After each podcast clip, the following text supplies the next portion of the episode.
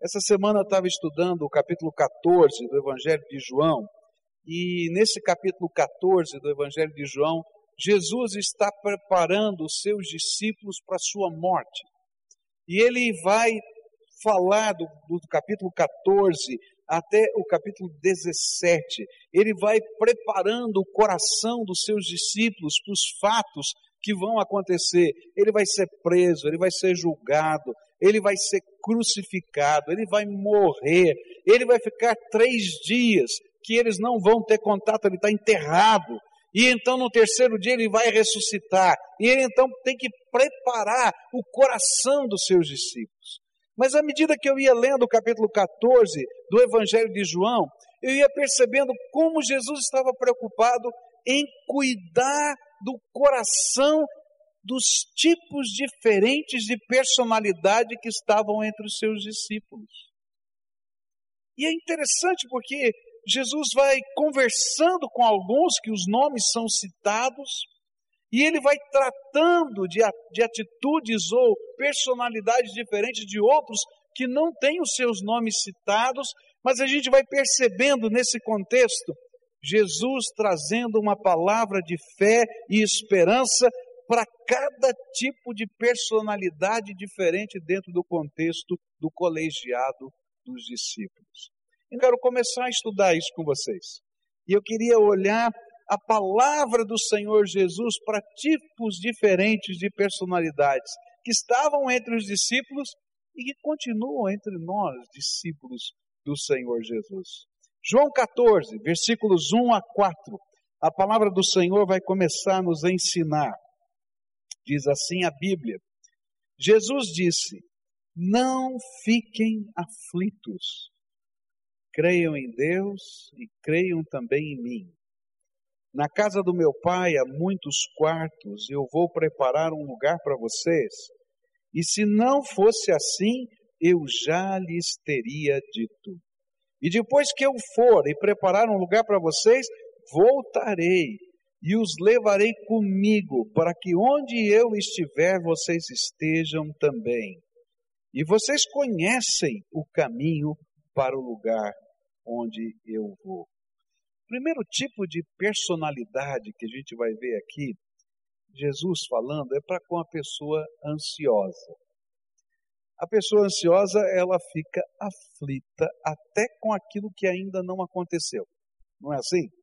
O ansioso geralmente é assim, a gente fica preocupado, não somente com o que está acontecendo, aqui quebrou isso, mas com as consequências que podem advir daquilo que aí já aconteceu ou do que ainda nem aconteceu. E se cair o teto, o que, que eu faço? E se destelhar casa, como é que vai ser? E se, e se, e aí vai. E aí então Jesus está olhando para aquela pessoa ansiosa, e deveria ter pessoas ansiosas no meio do grupo dos discípulos, e ele estava antevendo que quando Jesus fosse preso, como é que eles estariam, quando Jesus fosse julgado, como é que eles ficariam, como quando Jesus fosse crucificado, como eles ficariam, quando Jesus fosse sepultado, como eles ficariam. E então ele traz essa palavra para essa pessoa ansiosa. E a palavra é aquela que todo ansioso não quer ouvir. Bom, o que todo ansioso não quer ouvir é fique calmo, né?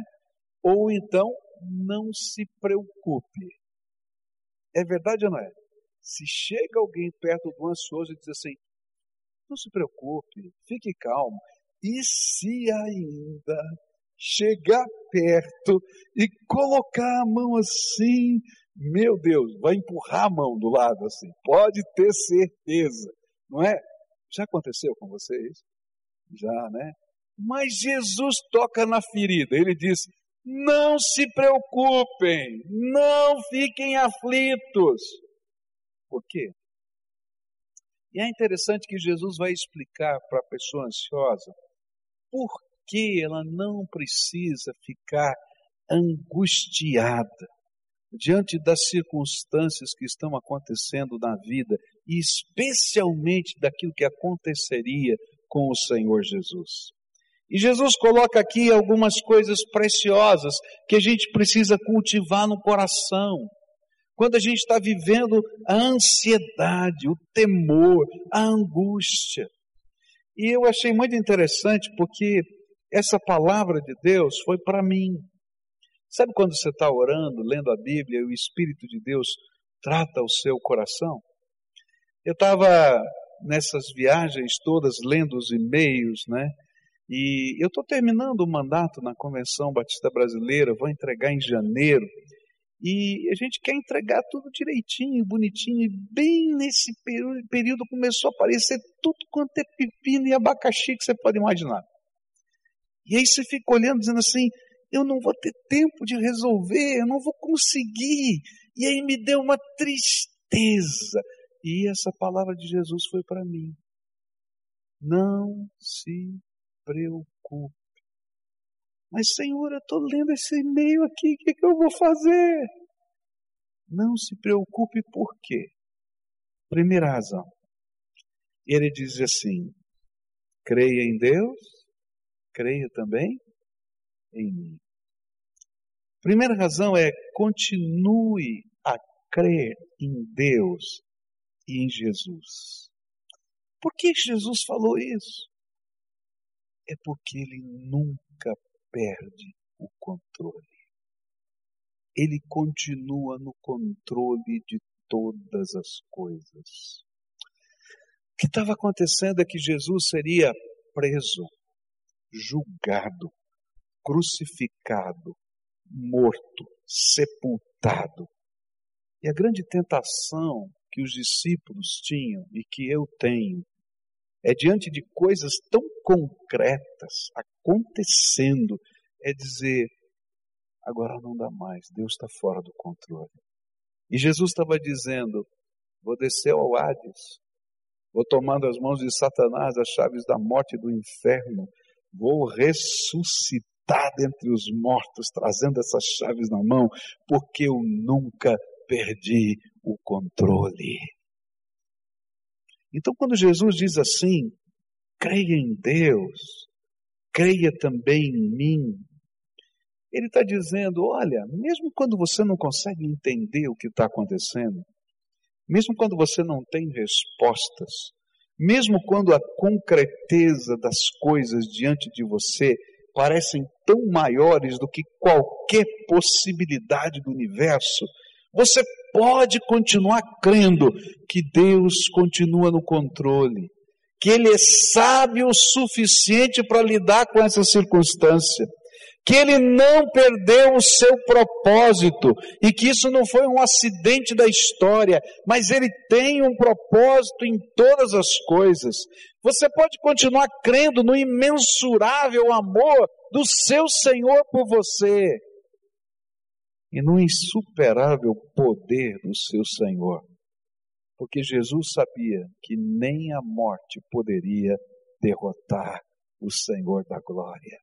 E é por isso que ele vai dizer: creio em Deus, creio também em mim, porque ele sabia que ao terceiro dia ele seria ressuscitado dentre os mortos e que traria as chaves da morte e da do inferno nas suas mãos como vitória para todo aquele que nele crê, não perecer e ter que descer aquele lugar.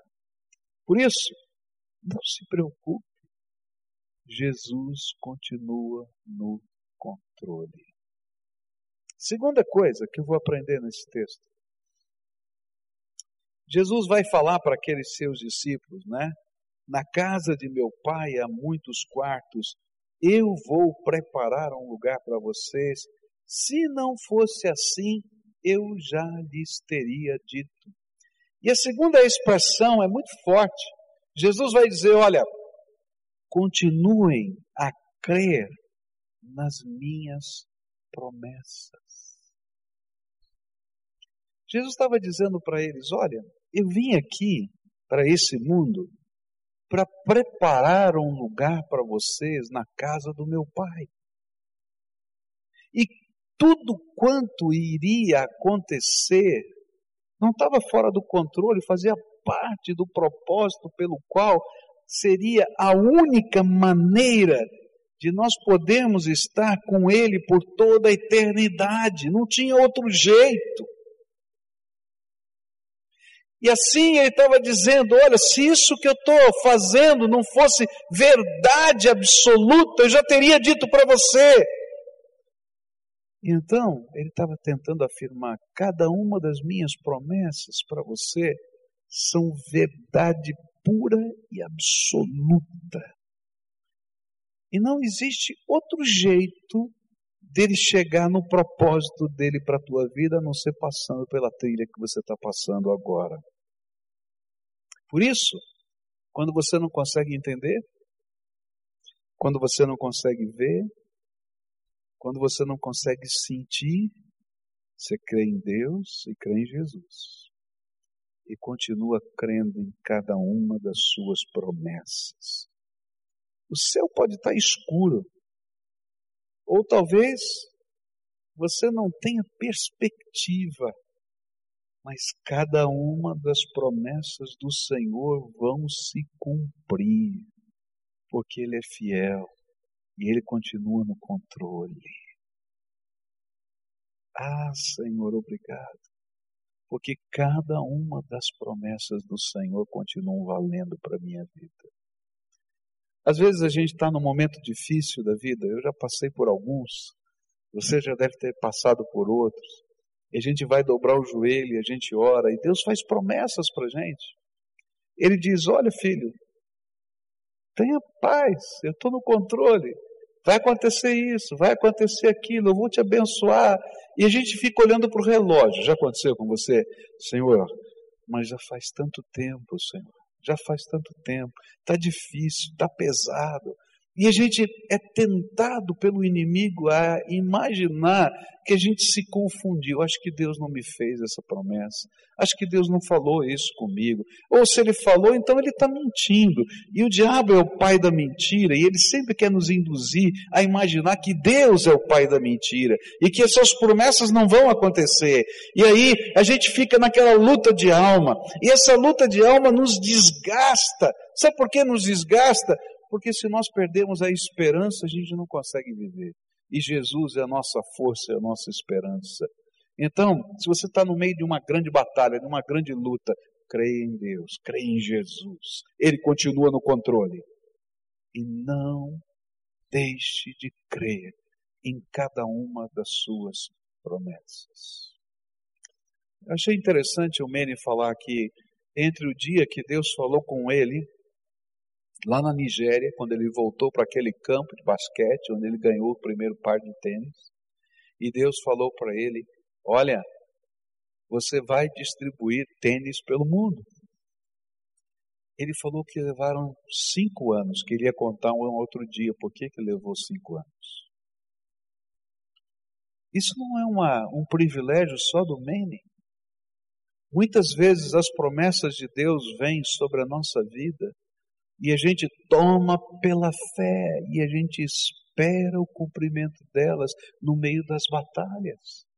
Nós temos estudado o livro de Gênesis aqui, e a gente estava falando de Abraão, e Deus tinha dado uma promessa para Abraão que ele ganharia um filho, e o filho seria da sua esposa, que era estéril.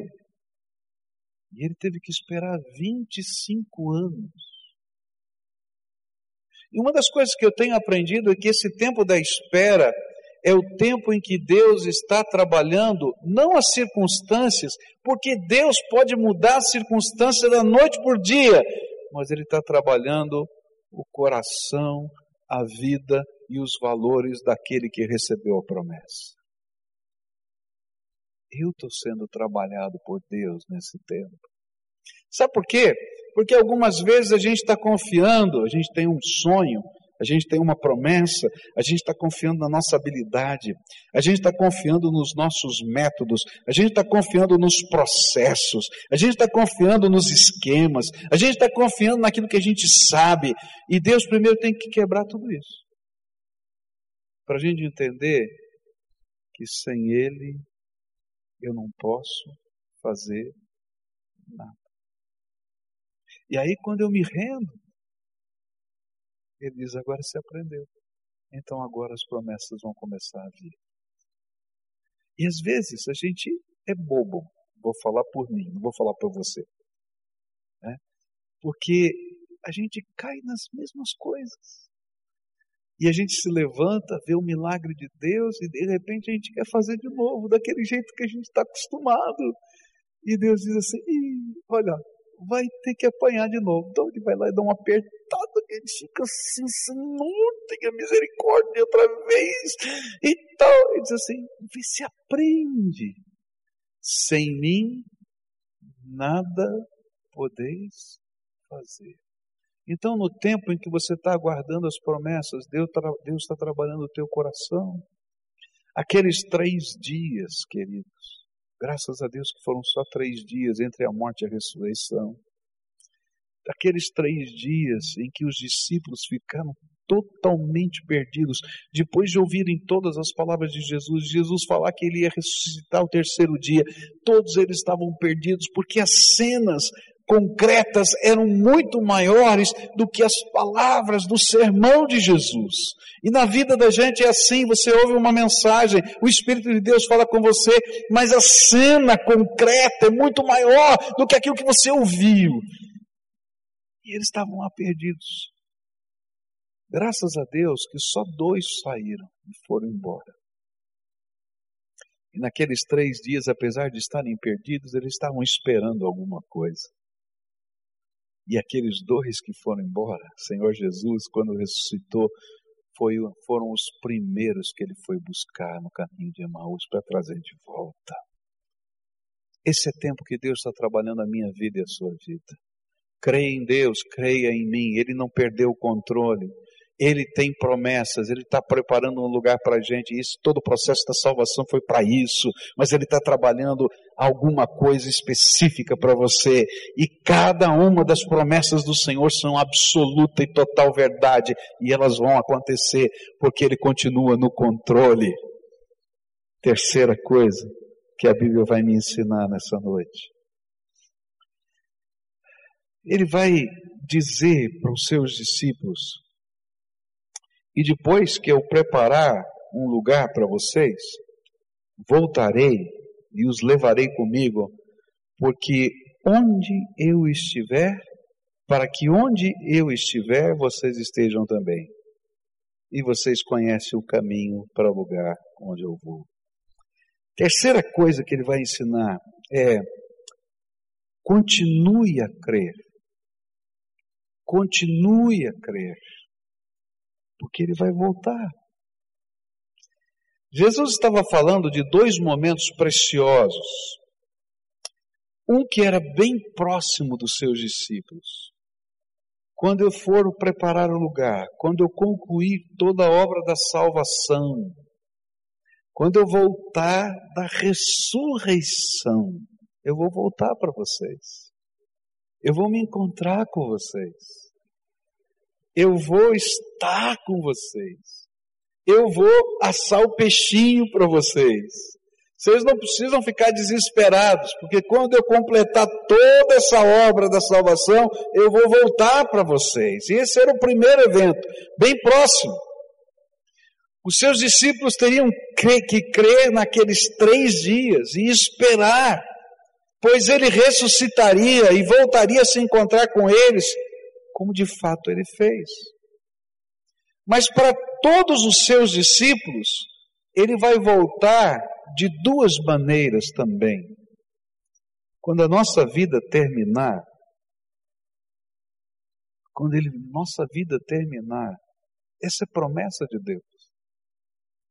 Quando você fechar os seus olhos aqui na terra, se Jesus é a tua esperança, se Jesus é a tua salvação eterna, Ele vai aparecer para você. E Ele vai voltar só para você. E quem vai te conduzir às mansões celestiais que Ele preparou para você vai ser Ele. Sabe, não vai ser um anjo que vai vir buscar, nem você. O meu Salvador é que vai me receber para a vida eterna. O Espírito Santo está no meu coração. Eu posso perceber a presença de Jesus, eu posso ouvir a voz de Jesus, eu posso falar com Jesus, eu posso sentir o poder de Jesus. as maldições podem ser repreendidas em nome de Jesus. Mas um dia o meu Senhor vai voltar só para mim. E Ele vai me receber. E apesar de eu ser um pecador, Ele vai dizer: entra no gozo do teu Senhor, servo bom e fiel. E eu vou me sentir o pior dos pecadores, mas Ele vai olhar para mim. Foi por isso que eu morri, te lavei no meu precioso sangue, e agora você pode receber essas roupas limpas, porque você foi lavado no meu sangue vertido na cruz do Calvário. Mas a Bíblia fala também que vai haver um dia final em que Jesus vai voltar para todos os seus discípulos. E naquele dia, ele vai aparecer do Oriente ao Ocidente. E quando toda a obra da pregação do Evangelho tiver concluída, então ele vai voltar para todos os seus filhos, mas vai voltar também para ser juiz de vivos e de mortos. Essa é a promessa do Senhor.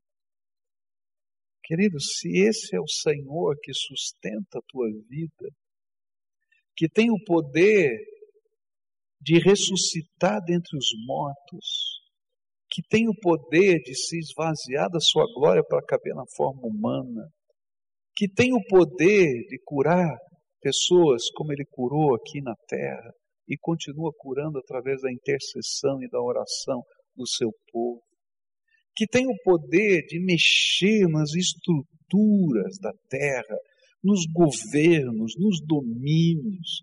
Ele tem o poder, ele mexe, porque ele é o Todo-Poderoso. Então você pode confiar nele mesmo quando você não entende o que está acontecendo na tua vida.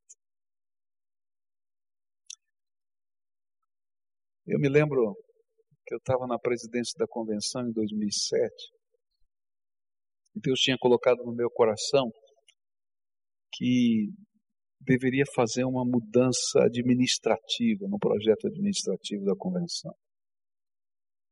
E trabalhei pesado para isso. Viajei 17 estados do país, mostrando o projeto para cada uma das convenções. Não consegui fazer todas, eram 32, mas eu fiz mais da metade, fui lá trabalhando. E quando eu estava no meio daquela convenção, faltava um dia para a gente votar aquele projeto, porque depois da segunda-feira o estatuto dizia que não podia mais ser votada aquela matéria. E nada tinha sido votado, absolutamente nada. Estava uma discussão de plenário e obstruções assim que são bem do, do regime nosso de, de democracia e parlamento. E nada tinha sido votado. E a sensação era, não vai passar. E eu me lembro que eu sentei na cama e comecei a orar. Falei, Deus, será que eu ouvi tudo errado? Será que isso é da minha cabeça? Porque se fosse da minha cabeça, eu não estava aqui fazendo isso. Não preciso fazer isso. Eu tinha tanta convicção de que era a tua vontade. Senhor, se eu errei, me perdoa. Se eu ouvi tudo errado. E eu chorei na presença de Deus. E aí o Espírito Santo de Deus só me disse assim: Filho, ainda não terminou. Espera o que eu vou fazer.